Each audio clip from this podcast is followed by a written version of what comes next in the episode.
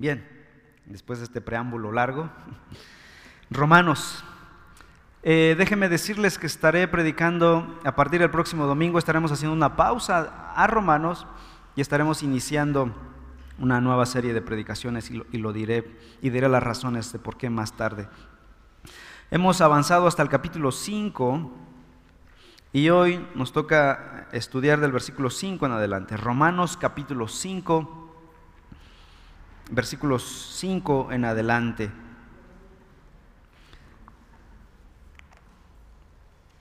Esta es una sección que habla de los resultados de la bendición de ser justificados. ¿Cuáles son los, los, resultados obvios y prácticos en nuestra vida personal? Bueno, déjenme leer el pasaje completo desde el versículo 1 al 11. Por tanto, habiendo sido justificados por la fe, tenemos paz para con Dios por medio de nuestro Señor Jesucristo, por medio de quien también hemos obtenido entrada por la fe a esta gracia en la cual estamos firmes y nos gloriamos en la esperanza de la gloria de Dios. Y no solo esto, sino que también nos gloriamos en las tribulaciones, sabiendo que la tribulación produce paciencia, y la paciencia carácter probado, y el carácter probado esperanza, y la esperanza no desilusiona porque el amor de Dios ha sido derramado en nuestros corazones por medio del Espíritu Santo que nos fue dado. Porque mientras aún éramos débiles, a su tiempo Cristo murió por los impíos. Porque difícilmente habrá alguien que muera por un justo, aunque tal vez alguno se atreva a morir por el bueno. Pero Dios demuestra su amor para con nosotros en que siendo aún pecadores, Cristo murió por nosotros. Entonces Cristo murió por nosotros entonces mucho más, habiendo sido ahora justificados por su sangre, seremos salvos de la ira de Dios por medio de él. Porque si cuando éramos enemigos fuimos reconciliados con Dios por la muerte de su Hijo, mucho más, habiendo sido reconciliados, seremos salvos por su vida. Y no solo esto, sino que también nos gloriamos en Dios por medio de nuestro Señor Jesucristo, por quien ahora hemos recibido la reconciliación. Los resultados de la justificación, hemos dicho al principio del capítulo 5, que hay paz en nuestro corazón. Tenemos paz para con Dios. Ya no somos enemigos de Dios. También tenemos entrada libre a la presencia del Señor. Y también en los versículos 3 al 5 tendremos, tenemos la esperanza de gloria, de entrar a la gloria de Dios. No solo eh, se nos ha prometido la gloria, sino se nos ha prometido que seremos parte de esa gloria. Incluso nuestros mismos cuerpos serán glorificados. Ya no serán estos cuerpos débiles, sujetos a pecado, sujetos a tentación, sujetos a dolor, a angustia. Obviamente no se te va a dar otro cuerpo, ¿verdad? Este mismo cuerpo será exaltado, será glorificado, será perfeccionado. Primera de Juan, capítulo 2 dice que cuando capítulo 3 que cuando le veamos seremos semejantes a Él. La primera mirada que tengamos del Señor Jesús, en ese instante seremos transformados en perfección absoluta como el Señor. La pregunta es, ¿cómo podemos saber si esta esperanza de gloria es real? ¿Cómo saber que no es solamente una ilusión que predican los evangélicos, que predican los fanáticos religiosos? Bueno, Pablo va a proceder a mostrar aquí en Romanos capítulo 5 unas realidades que nos aseguran que esta promesa es verdad. Primero, la primera verdad, la verdad de la experiencia del amor. Versículo 5 dice, Romanos 5, 5. Y la esperanza no desilusiona. ¿Por qué razón? Porque el amor de Dios ha sido derramado en nuestros corazones por medio del Espíritu que nos fue dado. No es un amor que fue dado a cuentagotas, ¿no? Sino ha sido derramado como un raudal, un río caudaloso que se derrama sobre nosotros. Los creyentes verdaderos tienen la experiencia interna del amor de Dios en el corazón. Alguien que ha depositado su fe en Cristo Jesús, que vino a Jesús en arrepentimiento y fe y creyó en Él, empieza a experimentar algo interno. O sea, estos no son cuentos. Empieza a experimentar el amor de Dios. Alguien me preguntará, hermano, ¿cómo se experimenta el amor de Dios? ¿Siento cosquillas en el estómago, maripositas o, o qué siento? ¿no? Y es que asociamos amor con cuestiones meramente sentimentales. A través de las disciplinas espirituales personales como son la oración, la meditación de la palabra, la vida de obediencia, el congregarse regularmente con el pueblo de Dios, el servicio cristiano, la comunión cristiana, todas estas cosas, entre más las practiques como creyente, más experimentarás internamente el amor de Dios. Algunos me han dicho, hermano, yo no siento el amor de Dios. La primera pregunta que le hago es, ¿estás orando? ¿Estás leyendo la Biblia? Bueno, ya llevo como un mes que leí mi Biblia por última vez. Bueno, ahí está la respuesta. ¿Por qué el amor de Dios no ha sido avivado internamente en tu corazón? Porque no estás practicando las disciplinas espirituales personales. Leer la palabra de Dios, orar, meditar en las escrituras, las disciplinas espirituales congregacionales, corporativas, es decir, congregarme con el pueblo de Dios estar con otros creyentes, ministrarme con otros creyentes. La vida cristiana, lo he dicho una y otra vez, no es la de un llanero solitario. La vida cristiana se vive en comunidad. Jesús vino al mundo a salvar no solo individuos, vino a salvar un pueblo. Dios está edificando un pueblo. La salvación no se va a terminar de forma individualista. Dios está edificando una iglesia el cuerpo de Cristo Jesús. Así que cuando hay miembros dispersos, alejados del cuerpo de creyentes, obviamente no están experimentando el amor de Dios. ¿Qué dice el Salmo 133 en el Antiguo Testamento? Mirad cuán hermoso y delicioso es habitar los hermanos juntos en armonía. ¿Por qué? Versículo 3. Porque allí envía Dios bendición y vida eterna. Esa bendición del amor de Dios, del gozo del creyente. Algunos cristianos han experimentado el gozo del amor de Dios de una forma muy fuerte en sus vidas. Y se les nota en el rostro, los poros, se les sale por los poros. ¿Por qué? Porque están experimentando a Dios en su vida diaria. Están caminando de la mano del Señor. Por, ¿Cómo? Por medio de los llamados medios de gracia. Su palabra, la oración, el Espíritu Santo, la iglesia de Cristo son medios de gracia para ministrar a los creyentes. Aléjate de esos medios y no esperes experimentar el amor de Dios. No esperemos paz en nuestro corazón si estamos alejados del cuerpo de Cristo, de la palabra del Señor, de la oración. No podremos experimentar el Espíritu Santo. Un cristiano llamado William Guthrie dijo, no es una voz audible la que escucho, pero es un rayo de gloria que llena el alma con vida, amor y libertad. Eran las palabras de un cristiano que expresaba, ¿qué sientes al estar en comunión con el Señor? Dice, no es una voz, pero es un rayo de gloria a mi corazón, a mi alma, que da vida, amor, libertad. La verdadera libertad, la verdadera plenitud no se vive externamente, se vive internamente.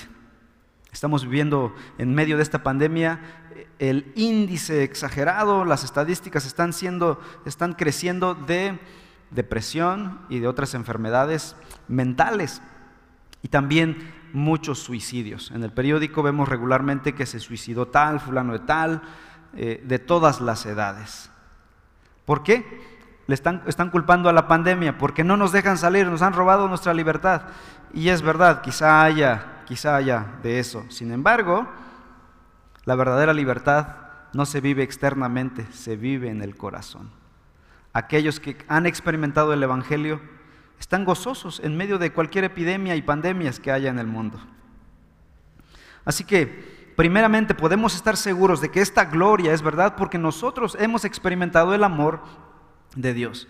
Y te animo a que lo experimentes, a que avives el fuego del don de Dios que está en ti por medio de estas disciplinas personales, espirituales. Segundo, la segunda muestra que corrobora que la esperanza de gloria es segura y no es mentira es la historia de amor. En primer lugar, la experiencia de amor. Ahora veamos la historia de amor. La experiencia de amor es algo interno, algo que experimentas en tu corazón, algo subjetivo. Pero lo segundo es algo objetivo, algo externo, algo que ocurrió en la historia, que manifiesta que Dios efectivamente cumplirá su palabra. Dice el versículo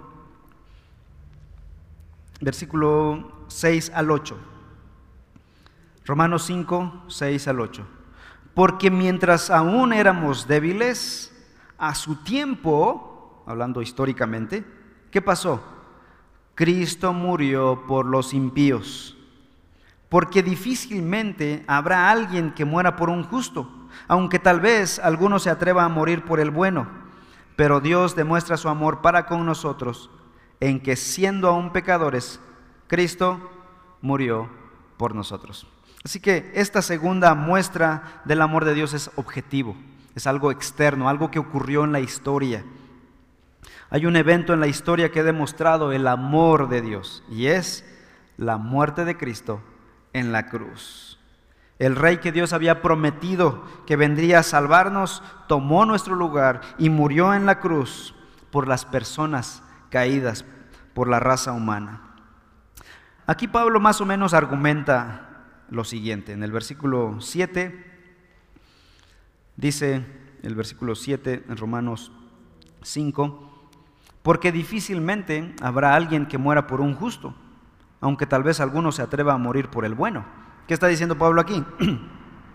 Es decir, tendría que ser una persona muy amorosa como para que muriera por otra. Pero si va a morir por otra, esa persona por quien va a morir tendría que ser una persona buena como para que valga la pena morir por ella. Pero morir por una persona malvada, el versículo 7 dice, jamás.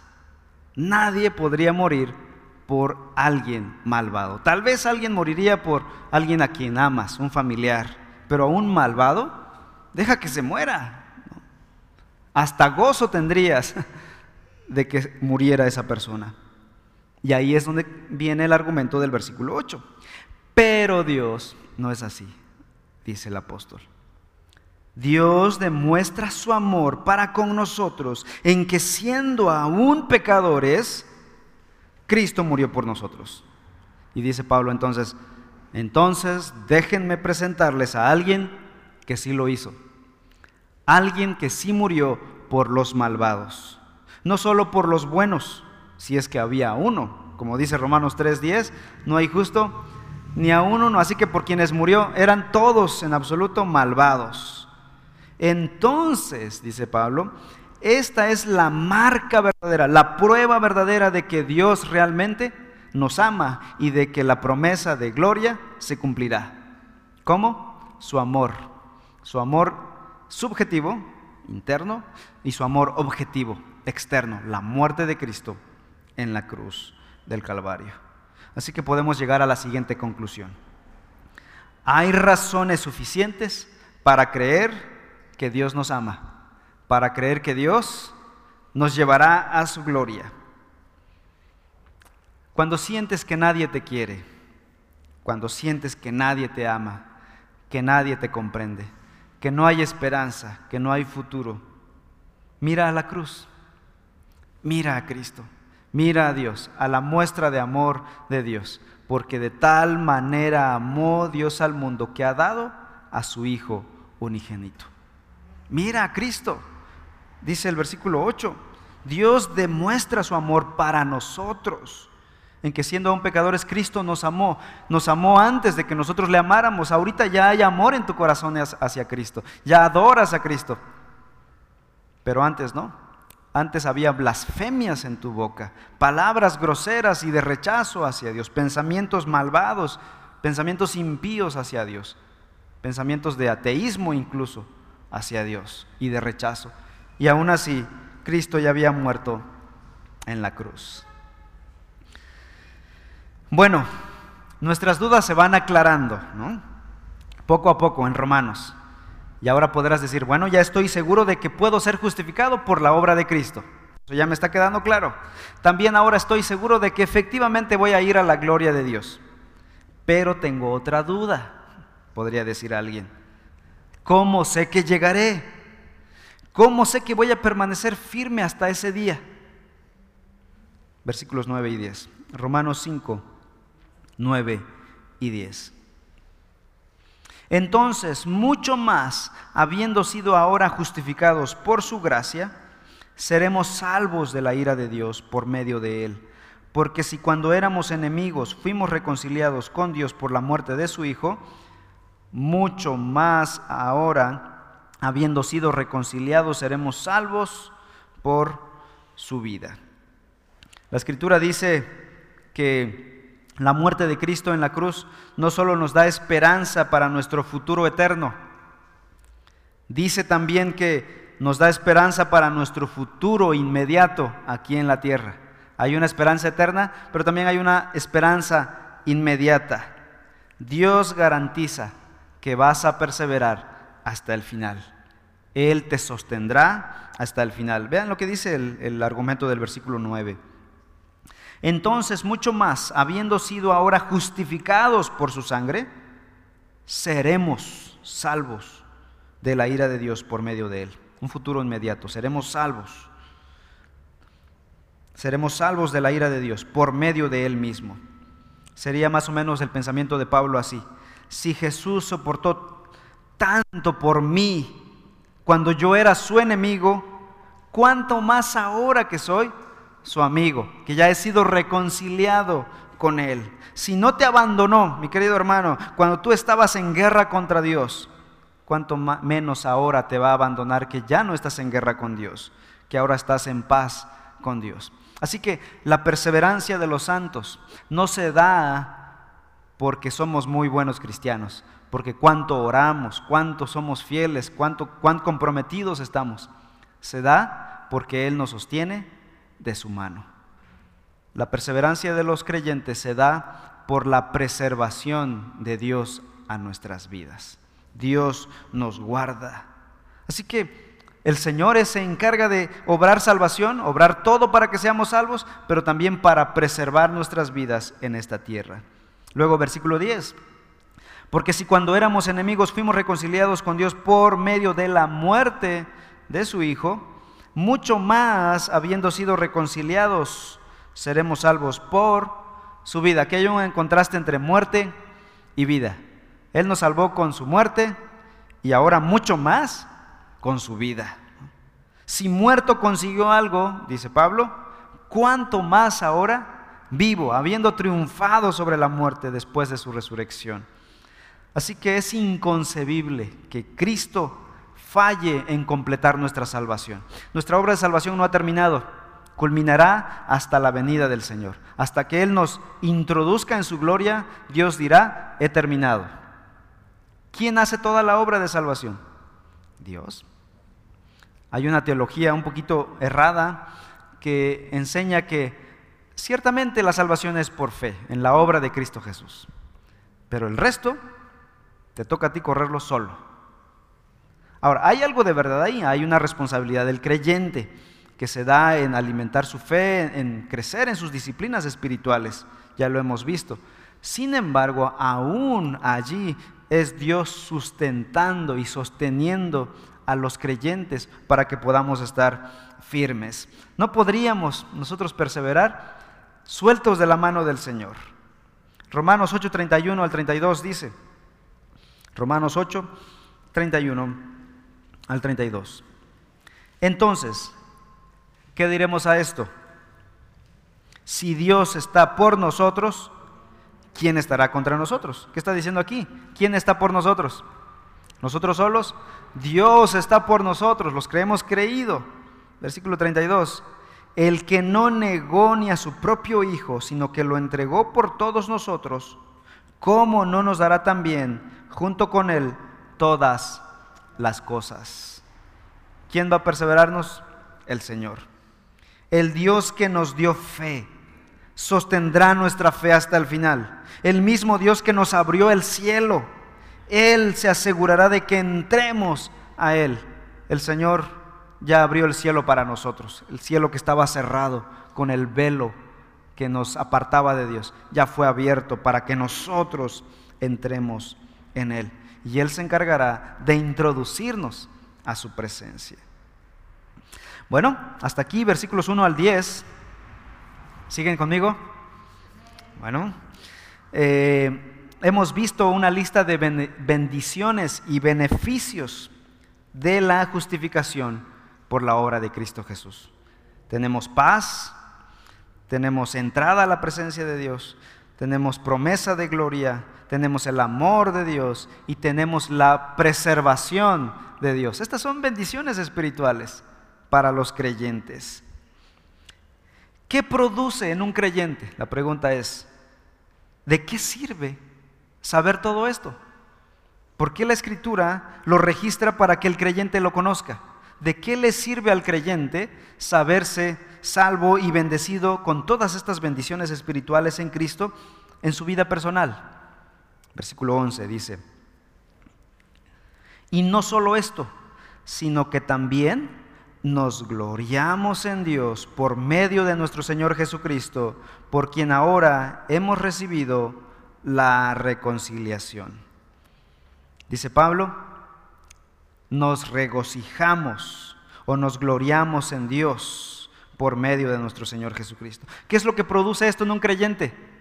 Regocijo. Por medio de Cristo podemos glorificar a Dios. La meta final de toda esta trama esta gran trama de la redención, es la gloria de Dios. La meta final es glorificar a Dios. Y el creyente busca glorificar a Dios, se regocija en Dios, hay gozo en su corazón.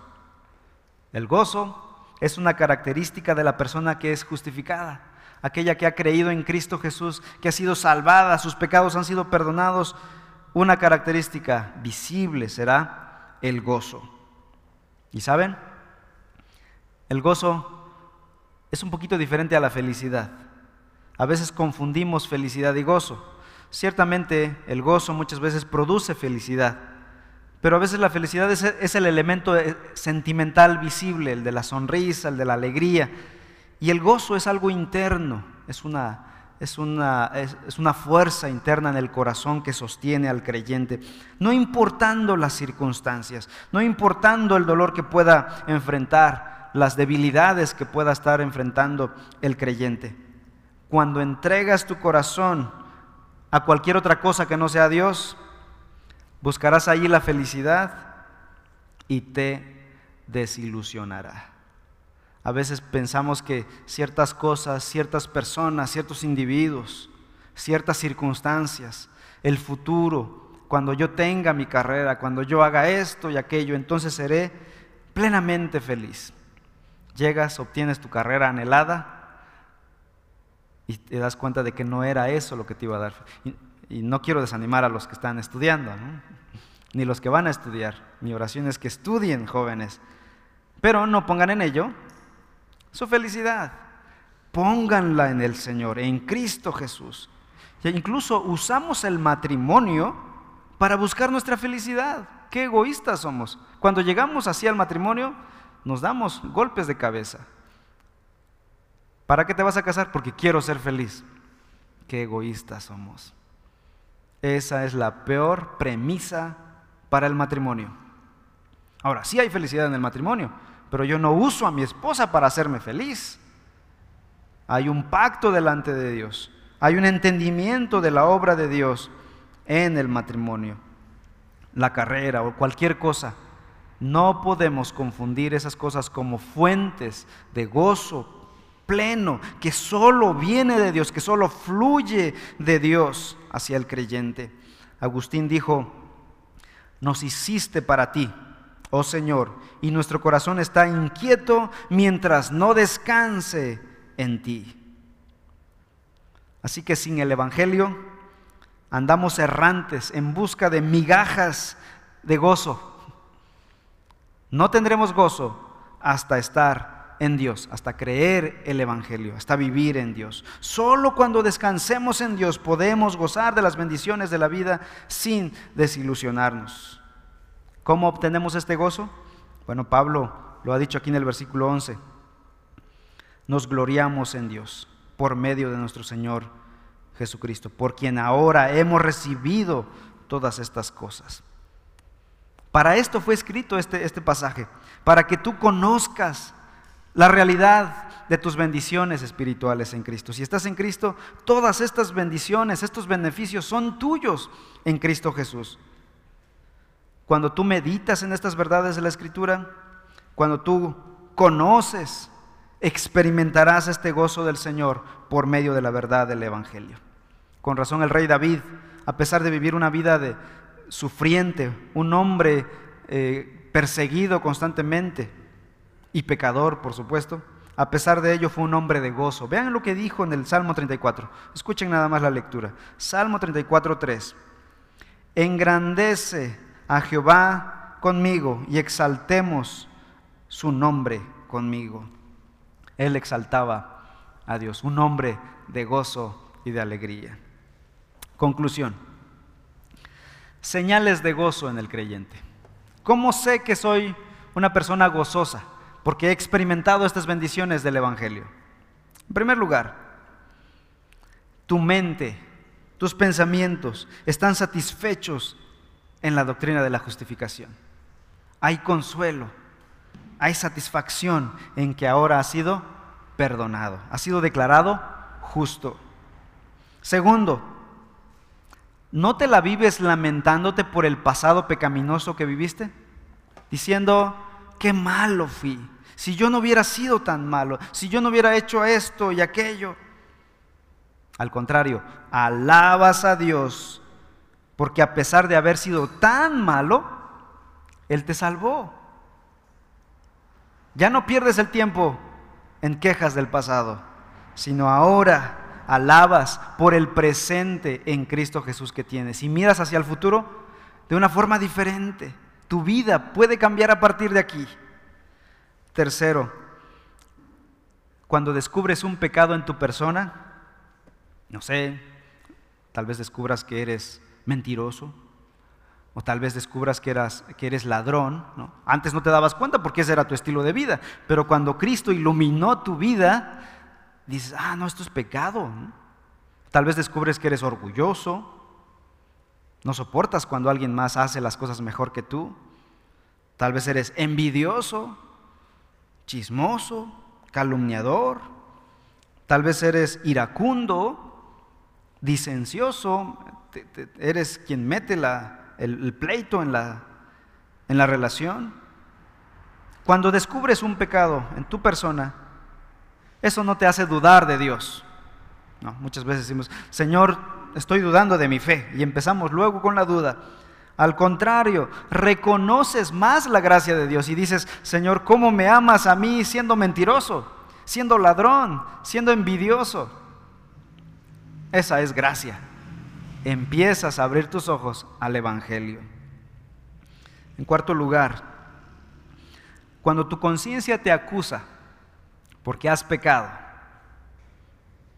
no te justificas a ti mismo. No dices, bueno, lo hice porque había una razón suficiente para, para robar. Tenía yo que comer esa semana. Ya no te justificas, sino que respondes diciendo en tu propia conciencia, es cierto, este pecado es verdad, pero incluso todos esos pecados ya fueron pagados por la obra de Cristo en la cruz. Y tu conciencia, descansa. Ya no te justificas.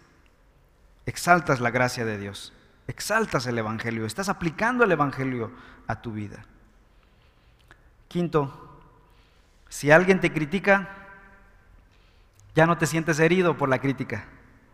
Al contrario, dices en tu mente, si este amigo supiera que soy peor de lo que él piensa,